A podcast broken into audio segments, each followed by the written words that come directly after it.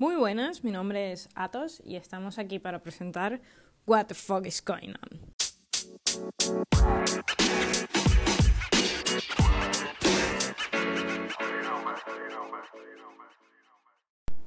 Una de las cosas eh, que siempre he querido hacer es grabar un podcast y no se me había dado la oportunidad hasta ahora y es algo que quiero aprovechar bastante. Así que, que bueno, este es un episodio de introducción, por eso es que será bastante corto, o al menos eso espero. Y pues eh, sobre todo eh, partiendo al principio de que siempre me han comentado que, que me expreso muy bien, que, que, sé transmitir mis ideas y a veces tengo, tengo este pequeño eh, asunto pendiente, ¿no? Esto de, de siempre querer tener eh, un motivo para hablar o un motivo para compartir información o sencillamente un motivo para conocer personas y, crear comunidad y, y, pasárnosla bien o sencillamente ayudar, ayudar a, desconectar un, rato. ¿no?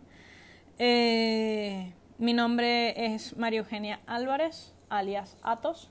Eh, solía ser profesora pero ahora me dedico a IT, específicamente a la parte de infraestructura.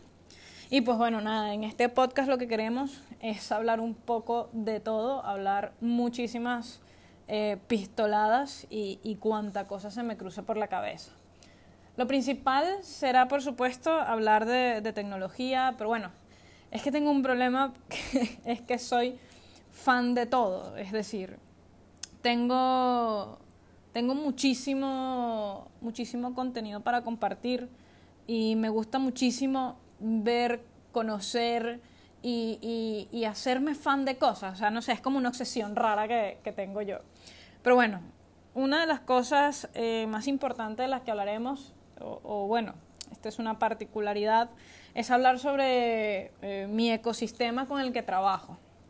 ahora mismo eh, por el trabajo y gracias a, la vida gamer eh, tengo uso PC con sistema operativo Windows, pero eventualmente esto cambiará eh, y estamos analizando el proceso de pasar a sistema operativo Mac OS. Pero bueno, mm, creemos que con el tiempo llegará esto. Estamos todavía en, en proceso de estudio porque bueno, es una decisión no solamente importante porque te cambia eh, la manera de, de interactuar eh, con los objetos, sino también eh, es dinero. O sea, una, una Mac no es nada barato, las PCs tampoco, pero bueno, las PCs son muchísimo más asequibles que las Macs, así que a la hora de la verdad lo importante es tener dinero y pensar bien la decisión antes de cometer el error.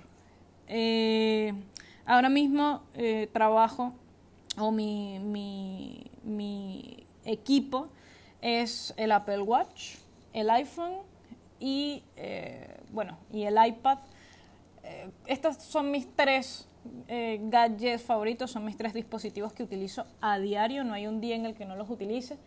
Y bueno, esto, bueno, mezclado con los AirPods y también uso unos auriculares que tienen cancelación de sonido que son los Sonic WX algo, no me acuerdo, pero es la versión 2 ya hay una versión mejorada de estos y, son buenísimos.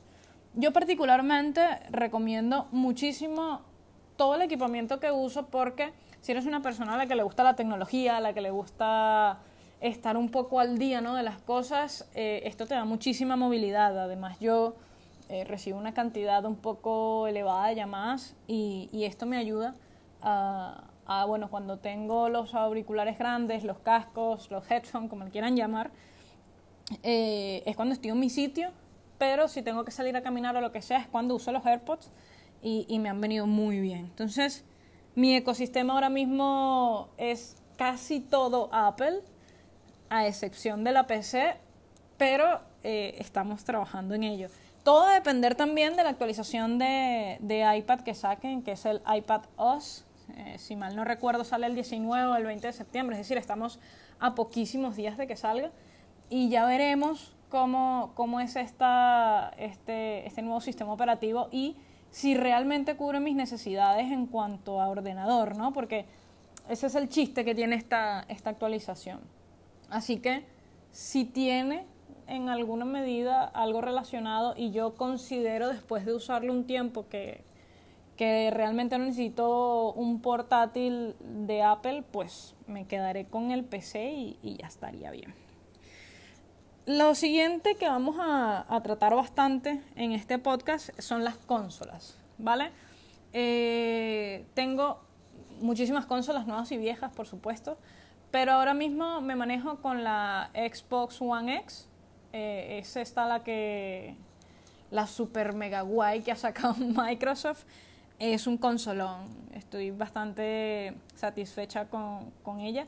Y la comunidad que, que, se ha trabajado Microsoft o la comunidad que, que consume todo este tema de la Xbox es bastante diferente a lo que te podrías encontrar en, en Sony. Así que en principio nosotros también vamos a hablar de Xbox, pero por otro lado, eh, bueno, yo es que tengo todas las consolas, ya lo he dicho, y la PlayStation también es una consola que me gusta mucho hasta cierto punto. es verdad que, que tiene un montón de, de, fallos y cosas que mejorar y todo esto, y, y, no tiene nada, digamos, o llamémosle especial, ¿no? Es, es una consola con unos grados de potencia normales, o sea, es, es, normal, es el estándar. Y también la tenemos, también vamos a hablar de ella y también vamos a hablar de, sus exclusivos, de sus juegos, sus mandos y todas estas cosas. Así que la, la, PS4 ha sido, fue la primera consola que me compré cuando llegué a este país. Yo vivo en España y, y me encantó. Fue, fue un amor a primera vista, fue mi primera introducción a este mundillo y, y bueno, pues nada Estaremos hablando de ella sobre todo porque hay muchos juegos que últimamente me gustan y me encantaría compartirlo con ustedes. Y por supuesto tenemos a, la hija de mamá, que es la Nintendo Switch. Esta es una consola, uff, a la que es indescriptible.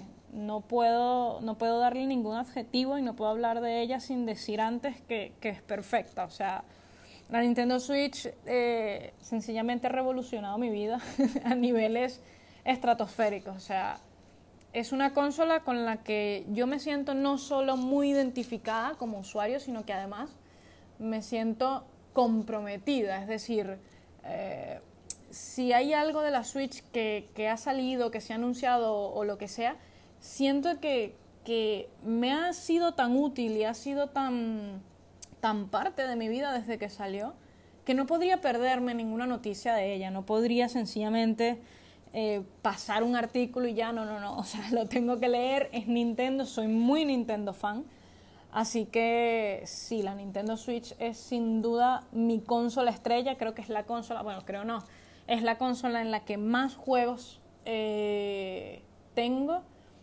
Eh, honestamente, el, tema de movilidad, de tener la estática en la tele, de, de compartir el tema de los Joy-Con, esta fusión entre lo que es la Wii y, una consola convencional, o sea, es que es la perfección. Entonces Nintendo Switch va a ser por mucho eh, la consola a la que mejor me refiera y esto no quiere decir que, que, no vaya a hablar de las demás muy bien. Yo soy partícipe de que si podemos utilizar todos los sistemas, ¿por qué enfocarnos en uno? ¿Por qué hacernos haters de, de algunos no, o sea, yo, yo, no, yo no tengo un clan, yo no tengo un equipo. Yo sencillamente soy gamer y me gusta jugar los videojuegos y no me importa dónde se reproduzca. Que unos se reproducen bien, otros mal, pues bueno, esto ya va a quedar a juicio de cada quien. A mí particularmente no, no me ocasiona ningún estrés eh, un juego con una gráfica bastante básica. De hecho, yo creo que los mejores juegos que he jugado no son o no tienen una, calidad de gráficos elevada. Pero bueno, eh, esto ya lo dicho, eh, va de la mano de lo que quiera cada quien. Yo voy a hablar de todo porque me gusta todo, ya lo he dicho, soy fan de todo. Esto va a ser un hashtag, hashtag fan de todo. Y, y nada, es, vivir, es jugar y, y es aprender de la cultura, de lo que hay y afines. Otra de las cosas que me gustan muchísimo es ver televisión, ver TV, no sé cómo lo llamen en tu país, pero bueno, estar frente a una pantalla. Estar frente a una pantalla viendo contenido y de ello, eh, pues me gustan mucho algunos documentales, me gusta mucho las series y me gusta mucho el anime. Así que, eh, bueno, y también me gusta muchísimo ver videos de música. Así que eh, estaremos hablando un poco de todo. En cuanto a las series, vamos a hablar de las tres plataformas que, que consumo, que son Amazon Prime, HBO y Netflix. Estas tres plataformas de, alguna manera se han convertido en parte de mi vida también. Cuando no estoy haciendo una cosa, estoy viendo una serie. Y, esto de, darte un atracón de una serie un día, pues eh, es, es algo de lo que me he servido muchas veces. Así que, en principio, eh, esto, esto de las series también hablaré muchísimo y, tengo muchísimas eh, en la cabeza ahora mismo, pero bueno, ya, ya desglosaremos con tiempo, con calma. Esto no es algo que se tenga que hacer eh, deprisa. Al contrario, quiero que, el contenido que, hagamos aquí sea bastante equilibrado, sea hablar yo un poco de lo que me gusta, hablar ustedes de, lo que quieren escuchar y sobre todo dejarme muchos comentarios y, dejarme claro si vamos por el camino del bien o vamos por el camino del mal. Esto, esto me va a ayudar. En cuanto a anime, no soy una gran fan, es decir, me gusta mucho el anime, consumo anime, pero no soy una otaku, ¿vale? no, sé cómo, no sé cómo referirme a este tipo de personas que, que sí son realmente muy fans del anime. Eh, de lo que sí soy bastante fan es de la cultura japonesa, de su comida, de todo lo que es Japón, porque son una, son una cultura que a mi parecer están avanzados. Ellos, su manera de, de observar el mundo y de saber de que la convivencia es en comunidad, es, preocupándose por el otro o es sencillamente respetando al otro, eh, creo que, supera los esquemas y supera cualquier ideología que alguien haya querido ejecutar. Entonces, estas son cosas que me mantienen, que me mantienen leyendo, me mantienen ocupada, me mantienen descubriendo. Así que nos tenemos que apuntar que el sueño de mi vida es ir a Japón y, y comer comida japonesa en Japón, sobre todo la carne de Kobe. O sea, tenemos que ir, o sea, ojalá cuando vaya allí todavía siga haciendo este podcast y pueda sencillamente describirles lo que se siente cumplir un sueño. Vamos a estar hablando también eh, de literatura. La literatura eh, ha sido parte de mi vida o una parte importante de mi vida. Porque cuando eres más adolescente, eh, tienes una, o a mi parecer, a mi juicio, tienes un punto en el que ya no puedes devolverte. Y para mí fue eh, el ver o darme cuenta que, la lectura para mí era, era, ese punto de apoyo, era ese punto eh, de sencillamente desconectar del mundo y, viajar o volar a, a otras realidades que a veces, bueno, pensándolo bien, eran un poco drásticas porque me gusta mucho la literatura medieval y fantástica. Eh, así que de literatura también vamos a hablar o de al menos de algunos libros que me gusten. Eh, esto es fácil de enlazar con los videojuegos porque hay, hay videojuegos, o sí, hay videojuegos que están fundamentados en libros y al revés. Y luego hay cómics que están fundamentados en videojuegos. O sea, eh, hay mucho de dónde sacar, hay mucha tela que cortar y, hablaremos de literatura y sobre todo de la literatura que está relacionada con los videojuegos. Así que eh, uno de, de, los libros de los que quiero hablar pronto es sobre Metro 2033. Eh, es, una, es una novela, una, bueno, no es una novela, es una literatura fantástica, bueno, no sé hasta qué punto fantástica, más bien sci-fi, y trata básicamente sobre eh, un futuro posapocalíptico, como casi todo en este siglo. Eh, y, es bastante interesante, al menos desde mi perspectiva, porque esta gente encontró refugio en el metro, en las estaciones de metro. Entonces el mapa del juego, por supuesto, es el mapa del metro de Rusia. Y, bueno, ya, ya en su momento hablaremos de eso, lo estaremos eh, compartiendo y tal.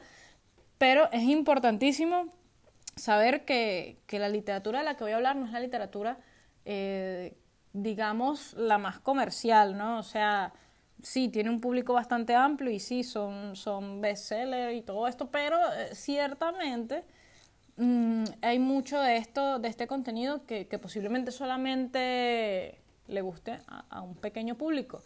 Esto de que esto le gusta nada más a mí y a nadie más, eso es una tontería, porque al final cuando algo te gusta a ti y cuando has tenido la oportunidad de consumirlo es porque hay más personas que lo han consumido y han hecho posible que tú puedas conocerlo.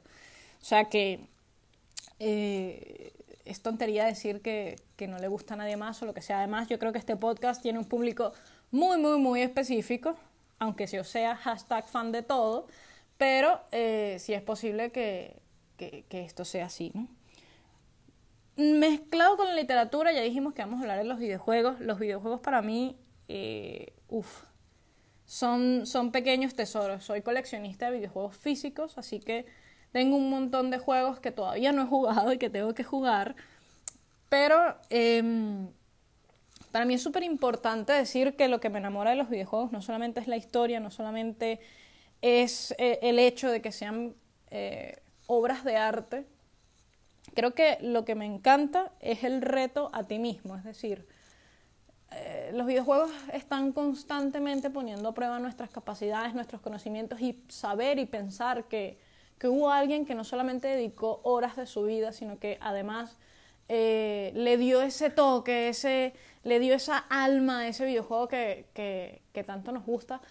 Eh, es maravilloso. Eh, esta comunidad o la comunidad de gamers, de gamers serios, lo que yo llamo gamers serios, que no que viven realmente la experiencia, me parece una de las mejores comunidades porque al fin y al cabo, los videojuegos son un portal a conocer lo que quieras, a conocer ideas, a conocer cultura, a conocer historia, a conocer realidades. O sea, los videojuegos realmente han abarcado tanto, tanto, tanto en la sociedad, han abarcado tanto en la vida de tantas personas que, que son sencillamente eso, obras de arte. no, hay, no hay nada nada diferente que decir aquí, desde la persona que escribe la historia, el que programa el juego, el que lo dibuja, eh, el que lo piensa, el que lo maqueta, el que lo produce, el que da la pasta, o sea, todo, todo, todo el mundo, todos los involucrados en un videojuego